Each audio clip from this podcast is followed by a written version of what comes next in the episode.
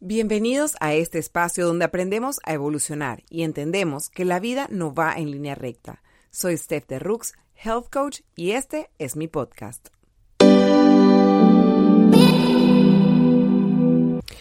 Hola a todos, bienvenidos a un episodio más de Reset conmigo. Hoy estamos hablando de un tema que a veces puede ser un poquito controversial por... Hmm, ¿cómo lo digo? Como que queremos lograrlo todo, queremos hacerlo todo, no queremos perdernos de nada, queremos poder cumplir con Dios y la patria, eh, y hay veces que simplemente no se da, no funciona, no se puede. Y el episodio de hoy vamos a hablar sobre poner límites y la importancia de poner eso, de rayar la cancha. Basándome un poco en mi experiencia, yo recuerdo eh, y, aún me pasa, recuerdo que tenía momentos donde yo decía, bueno, eh, vamos a hacer esto, vamos a hacer lo otro, yo saltaba, decía, sí, sí, sí, yo quiero, sí, sí, sí, yo lo voy a hacer, sí, sí, sí, todo era sí, sí, sí. Y cuando llegaba la hora de la hora, era como que, hoy, ¿para qué dije que sí? Me siento agotada, me siento súper cansada, en verdad no creo que, o sea, no, no siento que voy a dar mi 100%, no quiero, no quiero hacer esta tarea, no quiero ir a ese evento, no quiero, no quiero. Entonces, poco a poco empecé a poner límites. Por ejemplo, em, recuerdo que, y esto me ayudó mucho, el Human Design. Cuando yo me hice mi Human Design y entendí que era Manifesting Generator y que la forma en que yo trabajo, no necesariamente todos los Manifesting Generators trabajamos de la misma manera, pero de acuerdo a cómo yo estoy construida, cómo yo estoy diseñada, yo no puedo correr y saltar y decirte, sí, yo voy. Mi respuesta siempre tiene que ser, déjame pensarlo, ya te voy a contestar. O dame un segundo, ya te voy a contestar. ¿Por qué? Porque cada vez que yo saltaba decía, sí, yo quiero, siempre, no importaba la situación, no importaba la persona, lo que fuera, como que era como que, ay, pero ¿para qué dije que sí? Y usualmente, digo, había momentos donde decía, ay, ¿para qué dije que sí? Y al final el resultado era lo máximo y súper cool y la verdad es que cero regrets. Pero había momentos donde era como que me sentía física y mentalmente agotada. Entonces, hoy te quiero poner ejemplos y razones importantes de lo cual es necesario poner límites no solamente en tu vida personal, sino en tu vida laboral también. Eso ayuda a mantener un equilibrio saludable entre las relaciones personales, laborales, tu tiempo y eh, pues la importancia que también la gente sabe un poco como que no es que no es que tú o yo vamos a decir que no a la de salida, pero va a ayudar a que las personas entiendan como que, ah, listo, ella me va a contestar, pero me va a contestar como que en cierto momento. Y cuando me diga que sí, es porque está así al 100%, y cuando me diga que en este momento no, es porque no es no y lo entiendo y sé que es que no está lista ni física ni mentalmente para manejar esta situación. Entonces, la primera razón por la cual poner límites es self-care, autocuidado, em, no necesariamente autocuidado o self-care es ir a hacerse masaje, ir a hacerse las uñas, esto, estar en silencio. Muchas veces autocuidado es simplemente eso, poner límites, saber a qué decir que sí y a qué decir que no, porque eso ayuda a que no te sientas sobreagotada. No hay nada más horrible que ese agotamiento mental, porque el agotamiento físico como que, bueno, pues te paraste, estiraste, dormiste una siesta, pero el agotamiento mental es algo que requiere descanso, que requiere ese desconecte y no puedes estar a tu 100% todo el tiempo. Entonces, límite es igual a autocuidado, a self-care respeto, muy importante. Y bueno, algo que quería tocar antes de seguir es que hay formas de poner límites donde podemos fluir y hacerlo de una manera contacto. Em, porque a veces con el, con el afán de es que me estoy autocuidando y yo no te quiero decir que sí ya y dame chance. Hay maneras de de escribir ese correo donde uno pide un poquito de distancia. Hay maneras de decir ahorita mismo no sin saltar y ser un poco agresivo en, nuestro, en, nuestra, en nuestra contestación. Entonces, por ejemplo, ¿cómo contestas un correo cuando estás tratando de poner límites en la parte de laboral? Tú puedes decir simplemente como que, em, por lo menos en mi caso que soy eh, creadora de contenido, muchas veces contesto tipo, muchísimas gracias por la invitación, pero en este momento no puedo asistir por X o Y motivo. Muchas veces es cierto, muchas veces simplemente me invento una excusa. Em, muchas veces digo, es que mis hijos X y Z, porque la verdad es que nadie me va a decir, ah, bueno, no sé qué. Muchas veces la gente aprecia que simplemente tú contestes. Porque a mí por lo menos me invitan a muchos eventos y siempre ponen RSVP. ¿Qué significa eso? Que tienes que contestar si vas a ir o no vas a ir. Y eso ayuda a la persona que está organizando el evento a decir, ok, cuento con tanto licor, tanta comida, tantos gifts, eh, gift baskets, gift, bags, carastitas, lo que sea. Eh, y aquí en Panamá nos acostumbra mucho a confirmar asistencia. Entonces, solo el hecho de que tú contestes ese correo de muchas gracias por la invitación, pero no voy a poder asistir, ya lo tengo comprometido, gracias. Solamente ese gesto las personas lo valoran. Entonces, ya ahí te quitas como un peso de encima. Entonces, hay maneras de contestar y que todo sea como muy pausado. Si en ese momento tú estás un poco agobiada o agobiado, te recomiendo que no contestes. Me ha pasado que contesto y de repente es como que, uy, no, me, mm, me falta una coma, una tilde, una cosa que hace que suene mucho más suave versus golpeado. Entonces es simplemente el uso de palabras sencillas, pausadas, con los acentos y los puntos y las comas adecuados para poder que la respuesta suene respetuosa hacia la otra persona, porque que tú te sientas agobiado y te estés poniendo límites no significa que la otra persona pues lo tiene que saber.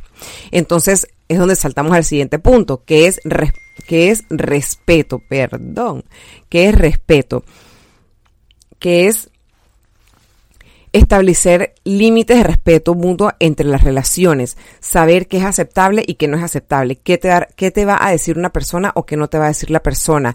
Es mantienes un nivel de comunicación porque saben que no es, ay, fulanita siempre me dice que sí o ay, fulanita siempre me dice que no. Simplemente es poco a poco, es un músculo que vas trabajando, lo vas ejerciendo, lo vas fortaleciendo y vas creando esos límites, esa, esa distancia, esa comunicación donde sabe la persona que te va a te va a hacer el acercamiento, te va a poder decir, ah, bueno, ok, ella me va a contestar o ella no me va a contestar o ella vamos a ver si, si va a poder porque a veces no puede, a veces sí. Entonces, esa vía de comunicación está abierta y la otra persona se siente con la tranquilidad de poderse acercar y poderte hacer la pregunta porque sabe que tú de una manera cordial le vas a contestar.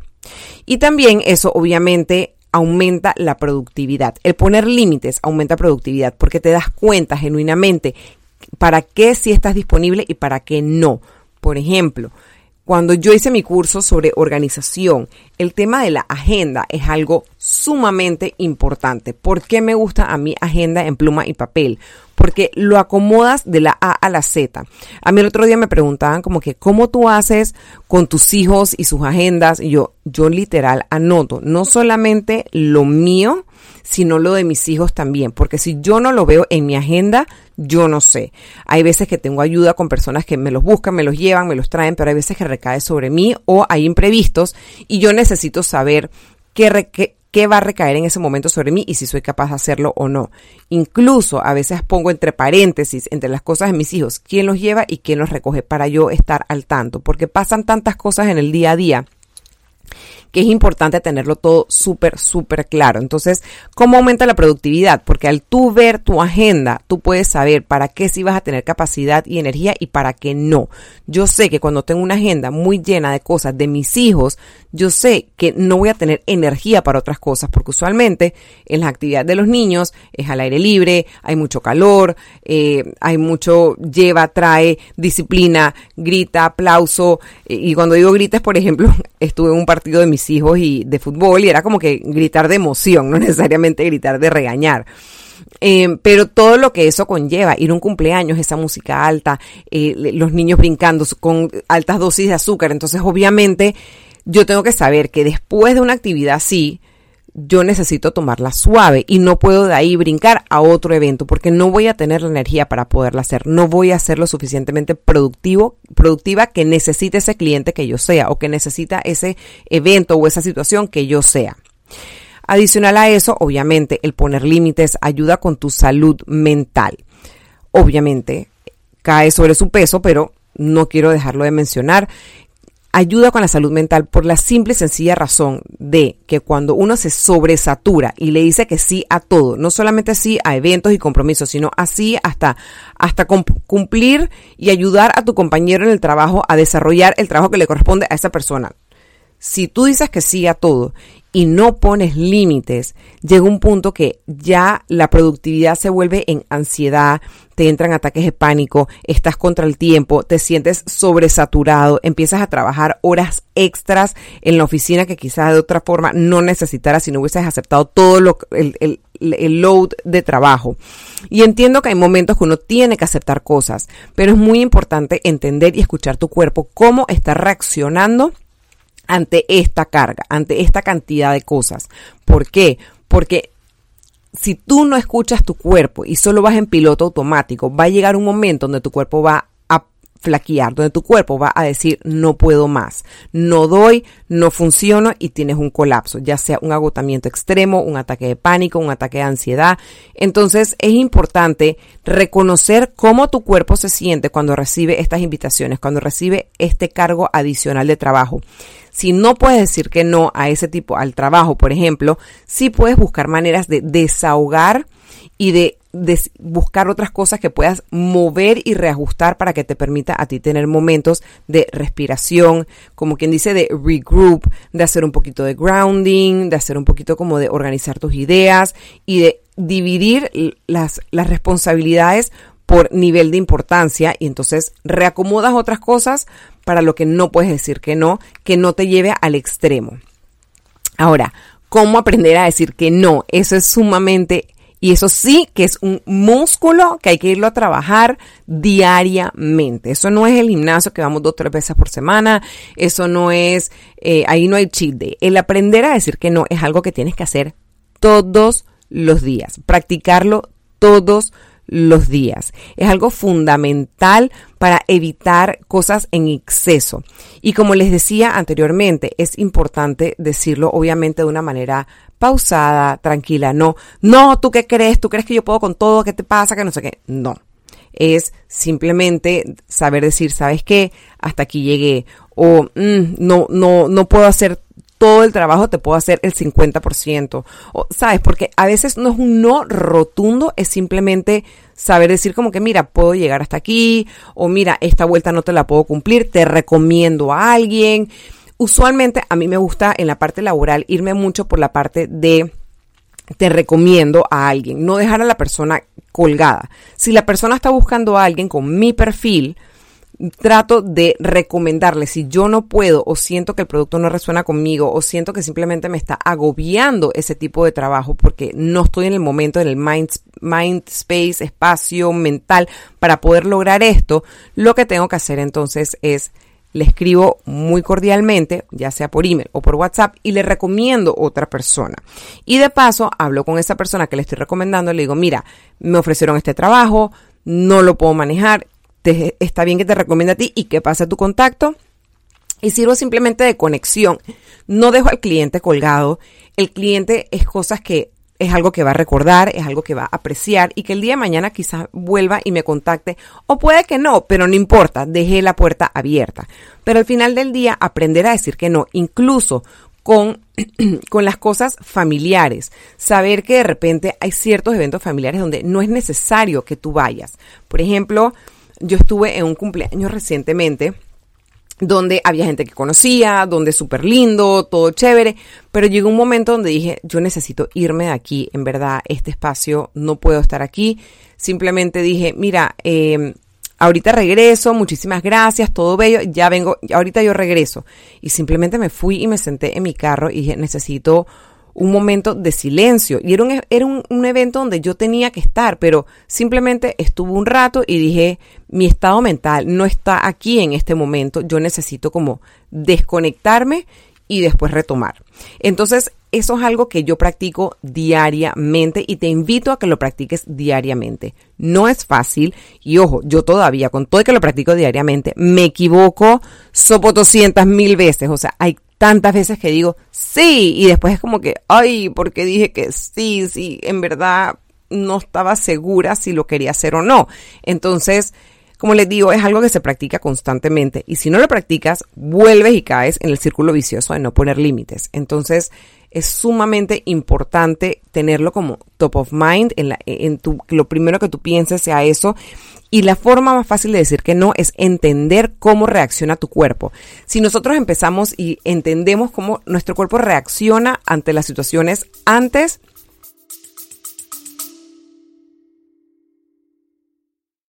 Hola, es Arelis. Gracias por escucharme. Bienvenida a mi podcast Mentalidad de Girasol. Este podcast es un viaje, un viaje que te va a ayudar a ti y que me va a ayudar a mí. Espero crear una gran comunidad y espero que con mis vivencias y experiencias, mis desaciertos y aciertos y mi luz, mi oscuridad, yo pueda hacerte entender que no estás sola. Yo voy a ti, yo voy a mí, no te quites.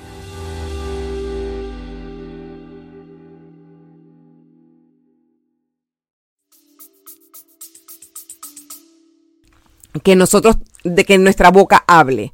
O sea, cuando te llega la invitación a algo, ya sea laboral o personal, tu cuerpo ya reacciona, reacciona con emoción o reacciona como con nervio o sientes las maripositas o sientes como que algo te incomoda o haces algún gesto que tú dices, mm, cuando, cuando practicamos escuchar nuestro cuerpo, cómo nuestro cuerpo va a reaccionar, cuando lo practicas tanto, se vuelve tan obvio que tú no vas a tener ni que pensar si vas a hacerlo o no vas a hacerlo, porque tu cuerpo solo te dice cómo, qué decisión tomar.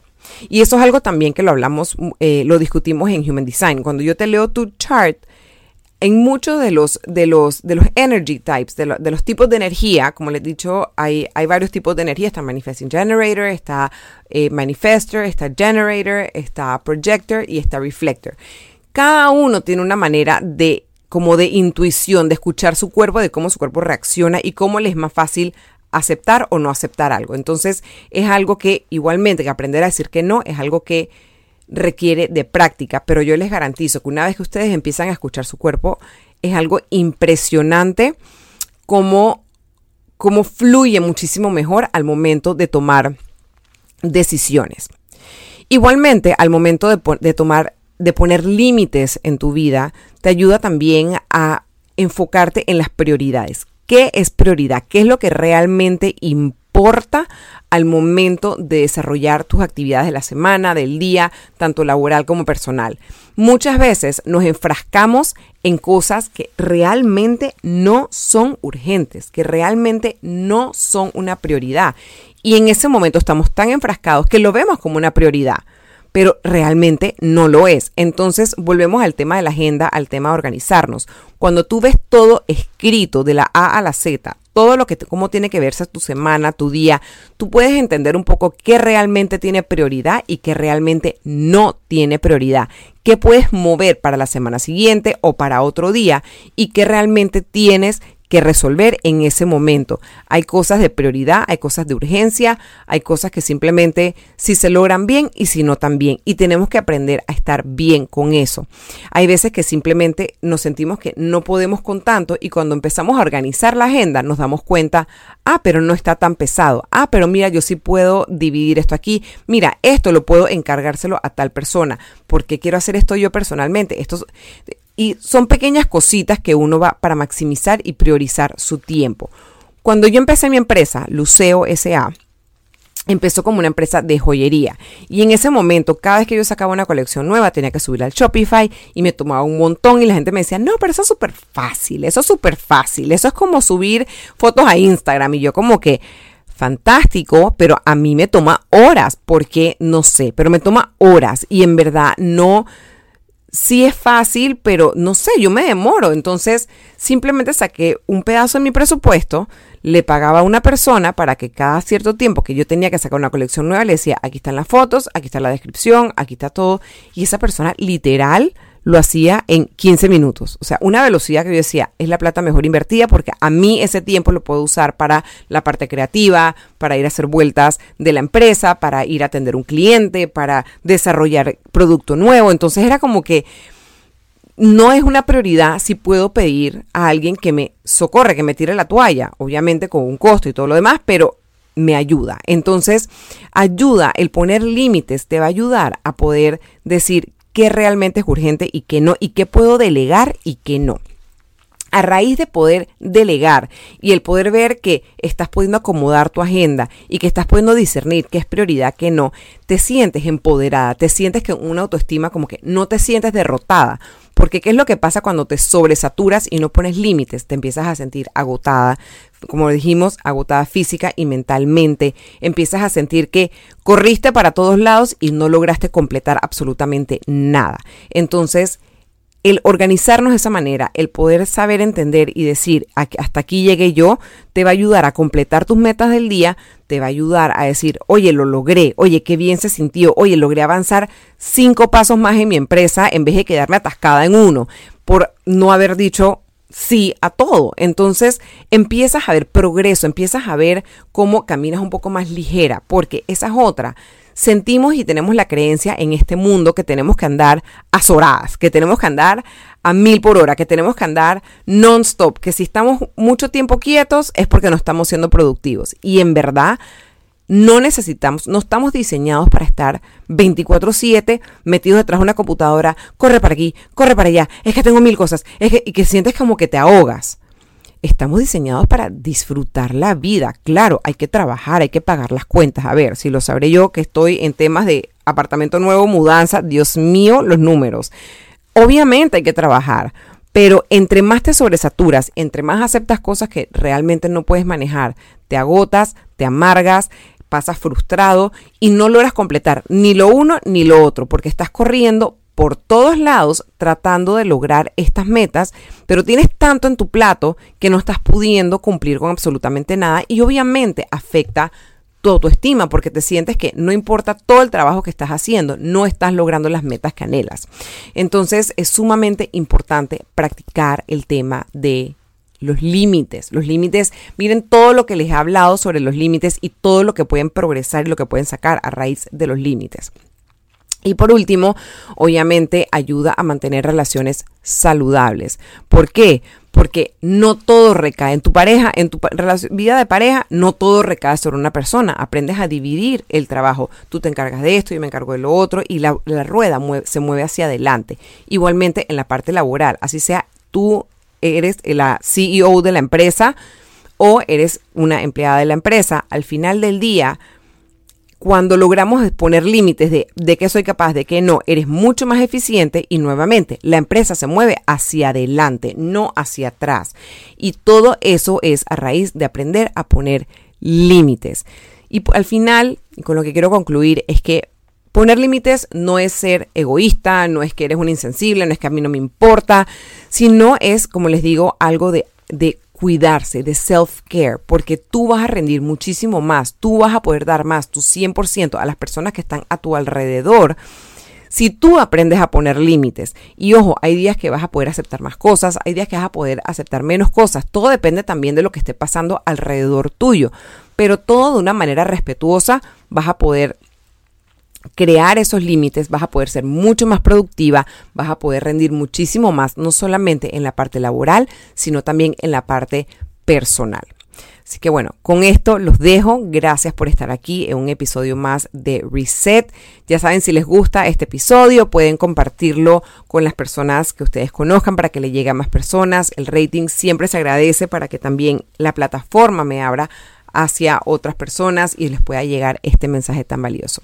Cuéntame entonces, mándame por DM, quiero saber cómo estás practicando poner límites, como siempre, al igual que con la comida, al igual que con todo, es ir poco a poco. Ve practicando el decir que no, puede que te tropieces varias veces, yo me sigo tropezando, pero lo importante es tenerlo presente y top of mind practícalo poco a poco, ve despacito y no te des palo. Hay días que a veces no, decimos que no, nos sobresaturamos, nos agobiamos, pero bueno, pues al día siguiente es un día nuevo para empezar de cero, simplemente te paras, te sacudes y nos vamos al siguiente nivel. Así que también, bueno, los dejo hasta aquí. Eh, recuerden si quieren sus sesiones uno a uno conmigo, estoy más que a la orden, estoy a un clic de distancia con mi página web, se encuentra en la parte de los comentarios y los espero por allá. Les mando un abrazo, gracias por estar aquí y nos vemos la próxima semana.